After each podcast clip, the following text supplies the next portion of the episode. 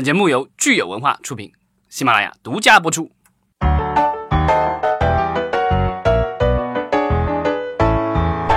好，欢迎大家收听新一期的影视观察，我是老张。我是大米。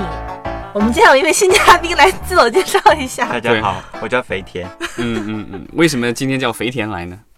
因为我们先介绍一下肥田吧，他是一本很有趣的书的译者。这本书的名字叫做你自己说。当当当当，忘了。就 是恐怖片逃生指南。对，恐怖电影逃生指南。因为呢，很快就是这个快要快要秋去冬来了，是吧？十月份有一个就是，可能我觉得是一个洋节吧，跟咱们国家可能没有太大关系，但是反正现在在都市里的年轻人，有些人也会趁热闹过一过的这个万圣节。然后，对万圣节在咱们国家可能就大家这个。出去吃吃饭、喝喝酒，然后办个什么随便的乱七八糟的东西，对吧？但是在这个其他的很多国家，这个尤其是在欧美，它是一个这个小的一个档期，就甚至这这整个九月、十月可能都是一个档期。对对，其实万圣节提到万圣节这个档期，就不得不提到一种类型片，就是恐怖片啊。恐怖片作为一门生意，其实应该属于历史已久了，对吧？但是在国内，其实一直都做的相对来说比较。嗯，低调 或者是没有做起来，只有今年只有一部《京城八十一号》系列做了两部吧，然后后面也之前还闹出过官司，然后弄过两个版本对对 对对，然后还有一些小成本的，像《笔仙》呀，或者是《孤岛惊魂》呀，曾经出来过，然后还不错，但是真正能够像。国外这种真的就是大系列，像《电锯惊魂》啊这种，包括每年出现一些类似于万圣节这种大档期的，还是没有的。对，我们来聊一聊这个恐怖片是不是一门好生意？对，所以对在电影行业来说，对。然后就是将来的话，中国能不能有自己的恐怖片产业？嗯，好吧，这个话题听起来有点沉重。没事儿，这个我们观众还是很期待的。我觉得其实大家都。我觉得很多人不不，我不会说所有人，像我，我就有时候会怕看恐怖片，因为太 太恐怖了。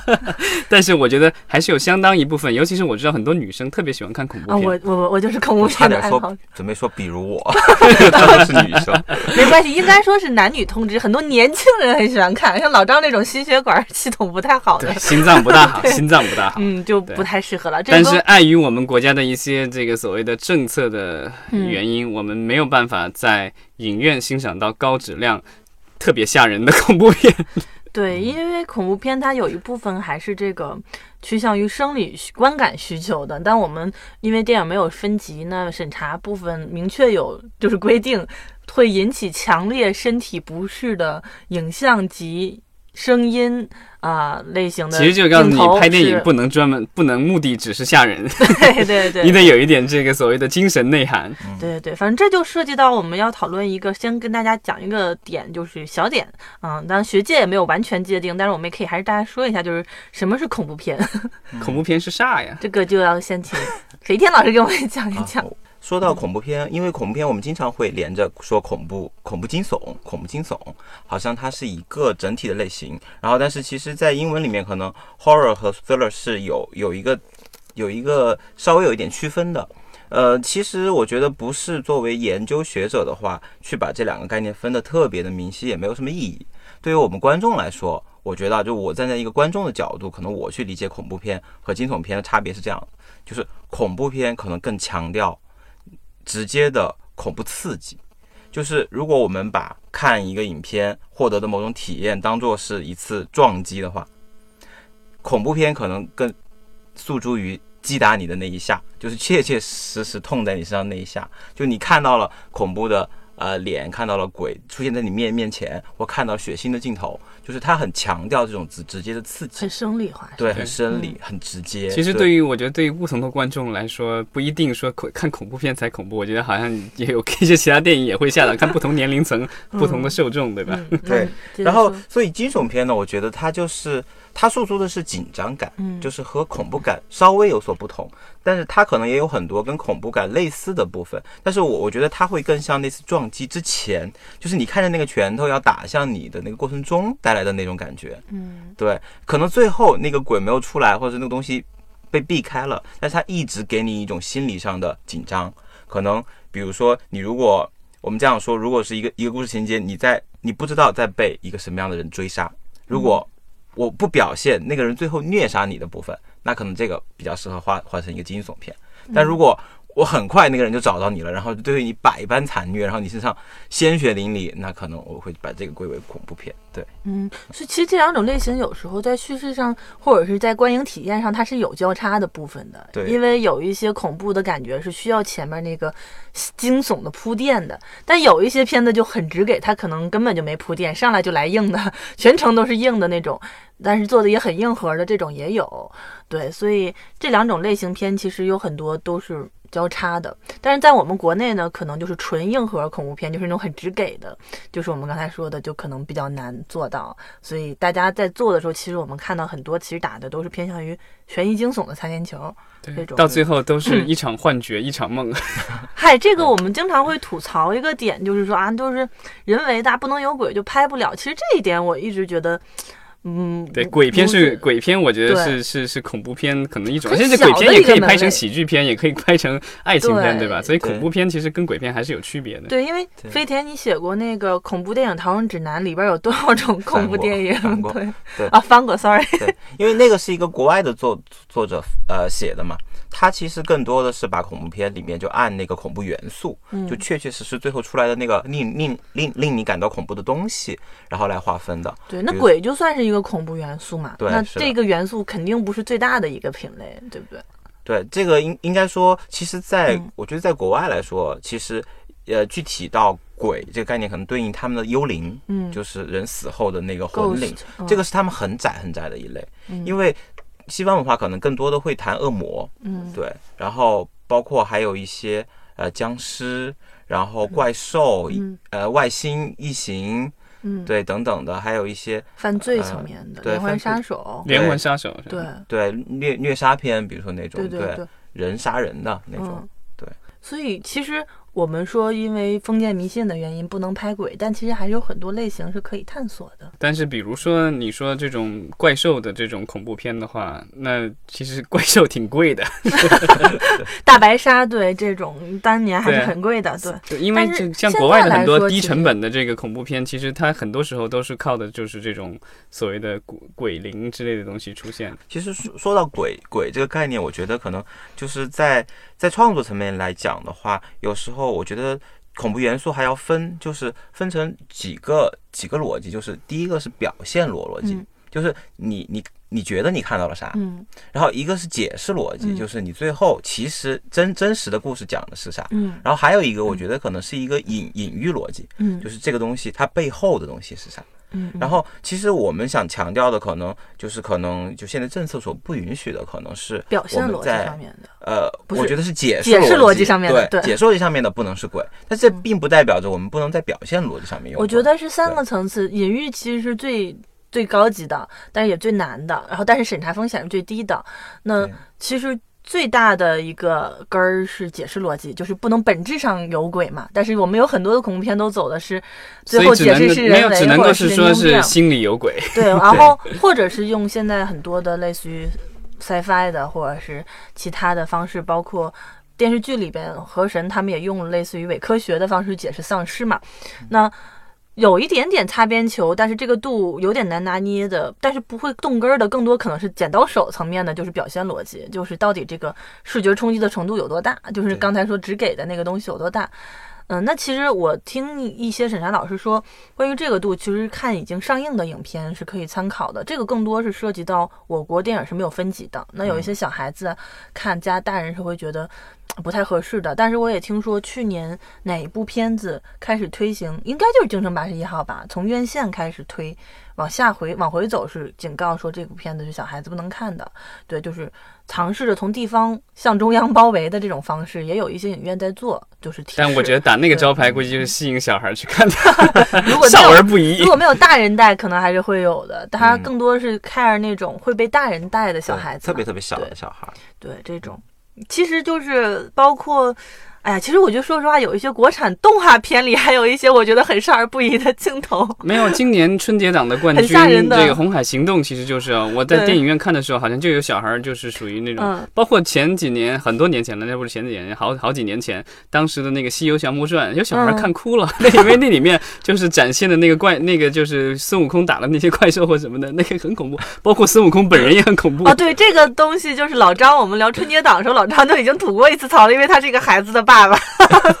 心态不一样了，跟我们这些没孩子。这个都是说，就是说不一定恐怖片的吓到人，其他电影里也可以有恐怖的元素。对对对，就所以这个尺度其实就是，不管是血腥的尺度还是什么尺度，就是说审查层面，其实就是看已经上映的嘛。当然，我们希望的就是好的恐怖片，它肯定不是说仅限于视觉冲击的嘛，它还是呃好的恐怖片，还是需要给大家一些内核上面的主题上面的一些就是启示。嗯，真正牛逼的恐怖片也都能做到这一点，包括一些社会性问题的反应。嗯，对，但然后所以它这种是一种。就像当年的暴力美学一样，它是另一种审美的东西，对，所以也让也是让恐怖片成为一门，起码在海外吧，就抛除中国内地以外，包括香港，我们国内的东南亚、港台都是一门非常好的生意，而且也都非常稳。好像也拍很多的恐怖啊，泰国包括泰国以及早年的韩国，其实他们都是靠这种小成本恐怖片，嗯，找到自己自己电影工业化的日本的很多这个就是做拍恐怖片的人都跑到美国嘛，当时《咒怨》拍了美国版，然后。《夜凶铃》也拍了美国版。对，其实。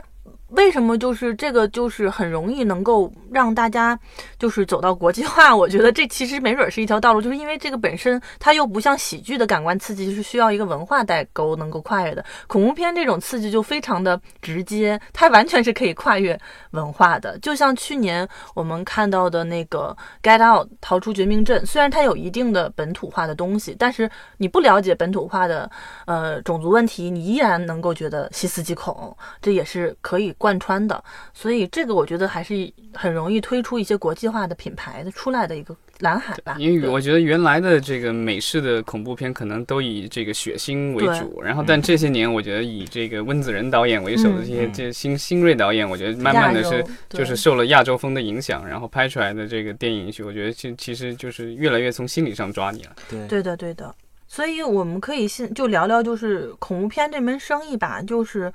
肯定是。有稳定的市场受众的，然后在好莱坞也有非常成功的操盘手。这个老张，你可以给我们介绍介绍那几家做恐怖片的公司，对比一下我们国内的这些公司。那个温子仁导演自己的公司就是 James Wan，他现在已经就是到主流电影了。最近的新片其实是海呃那个呃 Aquaman，就是叫海神对吧？嗯，这个这个 DC 的这个电影超级英雄电影，那之前这成名其实就是之前我们聊到过的《电锯惊魂》系列。对。这个其实老张提到了一个点，就是恐怖片类型其实是在海外一直都是发掘新人导演和新人团制作团队的一个非常非常好的一个试验田。对，因为因为大家之所以有一些大的公司或者一些会愿意去投这个恐怖片，是因为首先它成本可以做的比较低。几十万甚至一两百万美元，你可以拍一部卖相还不错的恐怖片。嗯，然后你如果是这个大片场的话，你只要因为你有你的这个整个的发行的这个宣传的机器在，所以就是很这很多时候就是大公司出来的这种恐怖片，你看制作成本都很低，但比如说几十万到一两百万的这个拍摄成本，甚至。当年特别夸张的是那个《鬼影灵动》（Paranormal Activity），号称是一万多两万美元拍的，但是它的整个宣发的那个成本的话，很有可能会到两千甚至更高的这个两千万甚至更高的这个这成本。所以它的这个整个的成本是倒置的，但是它有时候采用的是，比如说是先在少量地区上映，靠口碑，然后慢慢的把它给堆上去的。嗯，所以一旦是这个片子，如果这片子不行，OK 没问题，我就亏那么一点点钱，然后加了一点点宣发。但一旦是说这个片子成了的话，那是百分之几百甚至百分之一千的这个回报率，因为比如说一部这个《鬼影灵动》才一一两万美元的电影，然后好几亿美元的票房，这个是这个回报是太恐怖了。是的。包括其实类似于刚才说的，就是能够操盘比较好这种视听心理玩的比较好的导演，一般转商业片都相对来说比较容易成功的。你像温子仁，包括早年拍心理很多大导演的的出道作也都是偏向于心理惊悚这种类型。对，所以嗯，包括一些电影节的短片里边，Sundance 啊什么的的一些短片啊，不 Lights Out 的导演都是从这种拍这种类型的小众类型出山的出道的，然后转向商业化。然后刚才提到的那个《电锯惊魂》，那就电以《电锯惊魂》起家的一家电影公司也是。师门，它也是其实靠这种类型片一步一步走到今天的。对，它这这师门的话是，它是起家于加拿大，然后最早的时候就是做这种恐怖片、惊悚片的这个发行，然后投资起家的。然后最早，其实它最早的一部，我印象当中的我看过的是那个，就是叫 Cube，叫那个什么。心慌慌，心慌慌，对，心慌慌，对，就是讲的一群人又难了，一 一群一群陌生人突然这个晕倒，然后醒来以后发现自己在一个这个方方正正的屋子里，然后屋子的各个角都都有都有都有洞，可以爬到另外一个屋子，又是同样的屋子，然后看怎么逃出去。这种就就心，它这个就是又惊悚，然后又恐怖，因为里面有各种机关，然后其实挺血腥的。嗯嗯。然后然后那个一直拍了好几个系列，这个好像是师门最早成功的一个系列。嗯，对。然后慢慢的这个，但是其实。呃，它和这个其他地区的一些这样的公司也是类似，就是。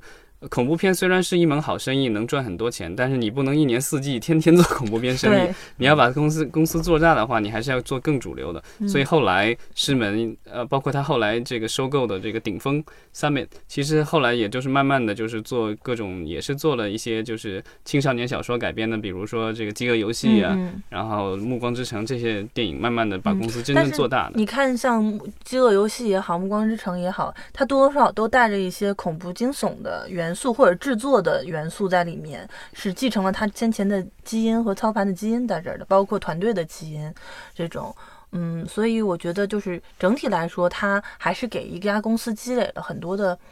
就是基础资源在这里面，是一个比较不错的切入口吧。对很多的新兴公司，包括我们国内，其实恒业也是，就是做了《京城八十一号》之后，然后也操盘了几部其他的小成本恐怖片。在这个行业立足了脚嘛，虽然后来可能他也在转型的过程中没有找到，当然《战狼》还是不错的，就是没有，但是后边就没有特别成功的作品，但是依旧现在也是一家比较大的发行公司，对。啊，所以恐怖片这个东西的话，我觉得就是，呃，入市的门槛可能相对要低很多。但是其实你要把这门生意能够做大的话，也不是那么容易。其实我觉得它的门槛低，低在于它对一些明星成本的要求并不是很高，但反而它会对一些制作以及细分市场的营销和宣发的要求会更高。对，这个其实就是我们之前聊到那个 Blumhouse 的那个模式，就是说 Blumhouse 的话，之前我们聊过 Jason Blum，他的那个公司的话，他就是。呃，他专打的就是这种低成本的电影，不管是恐怖片还是惊悚片还是其他什么也好，但低成本都是什么几十万一两百万，甚至最高也可能也就一两千万。就是那些续集的话，他如果那个系列拍成功了，续集能够用一两千万美元拍，但都低成本。然后这些的话，它虽然这些都是低成本，但是它尽量要做到的都是，就比如说院线发的话，它都是跟大公司合作，比如派拉蒙，比如说环球，都是跟这些大的公司合作，所以由这些大的公司来决定它的这个宣发的这个策略以及它的宣发的规模。对，能能大当然好，那不能大，它反正它也它也不损失太多东西。嗯，所以这个我觉得是一个相对安全的模式，就是说花人家的钱，然后能赚钱就赚钱，不能赚钱也亏不了多少。嗯嗯，没错。刚才就是，其实我们最初说这个其实是由万圣节引起来的嘛。其实我们去年，嗯，也是在想做一部。参与一部恐怖片，然后当时一直在选档期，就发现在国内 就没有一个特别合适的档期。那我们看到今年有一部片子叫《中邪》，它的档啊从去年开始，它的档期也中邪了，档 期也一直在变。然后从最初的清明，然后到现在就是不知道什么时候。我们也探讨过，就是国内到底有没有这么一个所谓的恐怖片档期？参考国外来说，国外有万圣节，然后。香港有中元节，就是盂兰盆这种鬼节。咱们国家其实我觉得有一度感觉有一些小的公司想要在这个清明节左右放一些所谓的恐怖片，但是反正没有成气候，清明节档期一直没有起来。嗯，对，就是。太清冷了，并不像一个假期。对，我觉得很多的档期感觉是是发行人自己创造出来的，你知道，就是本来观众其实没有双十一一样的。对对对。但是双十一有打折呀，他创造出来了呀。对，嗯，我们其实觉得国内很多稳定的恐怖片，就现在来说，可能更偏向于小情侣们之间的社交需求。对，所以可能是天气热一点，然后。呃，春春暖花开的时候，然后年轻人都有更多的自由时间的，比如说像夏天，夏天对快进入了六月份的时候开始，可能会比较好的。我个人觉得是一个比较好的时机。当然，大家会觉得那个时候太大片太多了，就会抢不到空间。对对，所以它会有很多恐怖片会扎堆在一些年头或者是后暑期档的时候扎堆上。嗯，这也不是当年杨幂的那部好像就夏天上的，对吧？那个叫什么《孤岛惊魂》。对，但实际上我们会发现那种就是在一些清冷档期上的很难出一些黑马，反而容易变成就是我实在是挤不进大档区了，我就在小档期上，然后就就着市场的。那整体市场是它还是需要贴一个大片带的，我个人认为啊，除非它能做到像《京城八十一号》这种体量，对。然后，但是如果一旦就是大家整体都出来看电影了，那年轻人们也出来看电影，它还是有一定的空间去抓住一些人流吧，对。但是整体来说，我们没有这种基于文化根基的恐怖片档期，好像是比较缺失的，对。嗯，我们可以看一下今年美国的这个对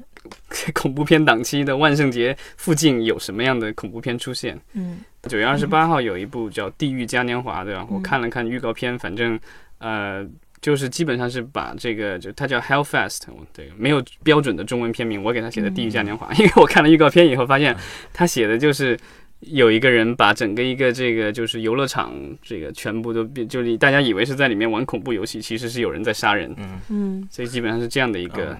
就也是那种青春虐杀型的，是吧？对，一群年轻人，然后好玩，然后去这个就是可能感，就是因为在美国有这种万圣节临时起来的这种游艺活动嘛，然后去那儿鬼屋啊或什么的那玩，然后结果大家去玩了以后，虐杀片，对对，这种就是 slasher，对我觉得应该是 slasher 吧，应该是应该是就是到处在砍人的那种，对。然后还有十月五号有一部，这部是一个惊悚片，这个叫罪人。呃，这个好像是丹麦的一部电影，然后看了一下，然后预告片，然后他是他好像就是讲一个警察的这个接线员，然后平时就是接那种类似于九幺幺那种电话的，然后突然有一天有个女的就打电话来了，然后被绑架了什么的，然后他要怎么救她？这个好像这类似的这种呃题材的电影，好像美国拍过，好像香港也拍过，对吧？之前古天乐演的，对。因为进入了这个新的这个千年，呃，我不知道会不会有什么新意吧。反正从预告片上，反正就是一个警员，然后戴着耳麦，然后有一个电脑屏幕，然后有追踪定位什么的，大概就这样。是个经典的设定。对，然后这种的话，我觉得就是基本上，我觉得可能你都不大能见得到对方是什么样子。然后，所以这个典型的小成本的一个控制。但是如果剧本和节奏能做得很好的话，也可能以小博大。对，其实类似这样的电影，我觉得是在咱们国家是可以做的。它里边可能会涉及一些话题和事件的升级，能做到什么程度？比如说，曾经韩国和郑宇非常出名的那部，啊，恐怖直播，对，就很早年何正宇就是现在韩国的男神了，就是就是出道很出名的一部成名作《恐怖直播》，就他一个人，但是他就撑完整个全场里边的事件是不断升级，最后会涉及到政治阴谋等等以及社会反思。最后楼子塌了。对对对，这个 我觉得可能会涉及到一些审查问题，也会比较难。对，但是像之前你说的那种被绑架，然后就是就是求助，然后两个双向那种，之前大 S 和古天乐演的那部片子，确实还是 OK 的，我觉得在我们国内做，嗯，对。然后再往下一部是哎十月十二号，就是这部就是我们所谓的恐怖喜剧，因为它是根据一套一系列的童书，我给我儿子还买了《鸡皮疙瘩二魔书历险》，这个是《鸡皮疙瘩》的续集。呃，然后《鸡皮疙瘩》是畅销了全世界的这个恐怖，其实给写写给小孩看的所谓的恐怖小小说吧。我小时候觉得挺吓人的，不敢看。呃，对啊，所以这个我觉得这个这个是一个类型，但是在咱们国家可能，呃，如果你给。拍给小孩看，然后在里面有各种鬼、乱七八糟东西，可能好像也是似乎碰出了一些这个所谓的政策的是不行啦。但是鬼不一定拍很恐怖，当嗯，就是当年美国拍的《幽灵小弟》也很可爱啊，对，是不是？但按照这个电影第一部电影的设定，其实我觉得其实有可能，因为他第一部电影里的设定就是他那个鬼啊或什么的都是来自于他其实他的他的他的这个设定是说小说作者。住在一个小镇上，然后他家里藏着他写的所有的这些恐怖书，然后那个就，但他的那些怪兽或什么的都鬼魂都在这个书里面，他平时都不打开的。后来不小孩不想打开了，把这些东西都放出来了。其实有点像勇敢者的游戏那种感觉。哦，对，所以这种也许我们可以做。说的我很想看呀。次元的这种设定，对，这个也可以。但是但是它就完全不是那种恐怖的，基本上就青少年冒险，然后带点喜剧的。明白，明白。嗯。对，然后还有一部其实也是惊悚片，然后呃大明星很多啊，雷神什么就在里面，叫这个《皇家酒店谋杀案》。嗯，对，这个也是十十月十二号。对，然后，但我看了一个片以后，我觉得可能它的卖点是可能相对会血腥一点，因为它也是嗯 R 级的。嗯然后到十月十九号这部就只给了，，Halloween 嘛，我发现年年隔几年就会有一部叫万圣节的恐怖片出来，对，而且直接用万圣这个节这个这个是系列的，所以这个对啊，这啊，个有可能就是还是那部。对，然后这部就是这个加上这个万圣节系列的经典的 IP 的这个续集然后也是我们之前提到那个 Blumhouse 出品的，也是一部 R 级恐怖片。然后到这个十月十九号，叫《宁静》的这一部 Serenity，然后这个男女主角都很很牛，都是奥斯卡级的，一个是 Matthew McConaughey，、嗯，然后女主角是 Anne Hathaway，嗯。然后反正就是奥斯卡级别的演员，然后呃，但是有点不幸的是，他的这个发行公司是 Global Road，呃，我这个们之前已经说了这家公司，对，然后可能他现在有新的发行公司啊，我不知道，嗯。就是但是就是很有可能因为呃这个发行层面上的一些原因，可能会影响到这部电影的表现。嗯嗯。对，这个是大大致就是整个十月份以，上这个片单没有一部会进到我们国内。呃，鸡皮疙瘩二，我觉得有可能吧，呃，哪家公司发的？这个是索尼的吧？嗯嗯，应该不会了对 我没有听说索尼的小伙伴今年要做这部片子，啊，就是比较难。但是其实今年有那个《寂静之地，对，然寂静之地是后派拉蒙的那个恐怖片，对去年的那个《怪星异形》《外星异形》都那个被剪了，呃对被剪，但是我觉得还是有点吓人的啦。嗯就是整体节奏上来说，好，我们还是可以期待一下吧。对，嗯有一些国外的片子可以进来。今年我们这部就是从去年开始就一直从 First 出来，在影评人圈里一直叫好的国产小成本恐怖片中邪，就是一直都不知道还能不能它被见到。它如果能够成功上映的话，可能会开创我们的一个新的类型，就是伪纪录片式的这种恐怖嗯片。这个好像在国内似乎还没有特别的成功案例。之前有特别低成本的那种什么 B 三十二区什么这个，好像是伪纪录片嘛，是吧？对，有几个人尝试着拍过，对，那种像 DV 一样的那种，对对。但是就是没有大规模发行过。然后这一次《中邪》是被腾讯影业买下来了。嗯那如果他能够拿到上映许可证的话，我觉得他如果铺天盖地上，也许会是另外一种景象。嗯，还是蛮期待的吧，因为好像是《京城八十一号二》之后，我们也就这种类型片就消停了，就很久就再也没有听到另一部让人比较觉得很振奋的，不管是在就先抛开口碑或者是内容上面，起码是在市场和商业上面，觉得嗯引起大家关注的这种类型片，对，其实我们之前就是国内有有呃曾经想过学呃美国的这种，就是有一种是恐怖喜剧，嗯，对，今年像那个幺幺零嗯，就是出来了，对，对，但是效果也不是很好，美国曾经有一个就是比较。呃，写这也拍了好多集的那个 Scary Movie 那个系列，其实就是把上一年的各种电影和恐怖片都搞笑一遍。嗯，对，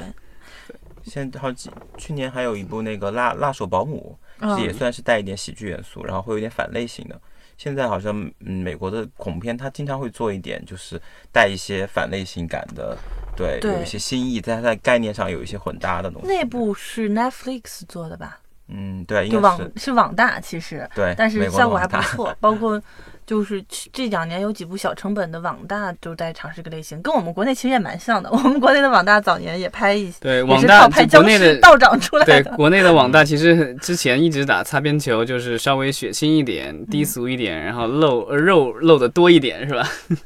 嗯，对，但这个现在在这个，我觉得在广电的重压之下，可能现在这样的网大出来的可能性越来越小了。对，现在都走古装奇幻，所以就是。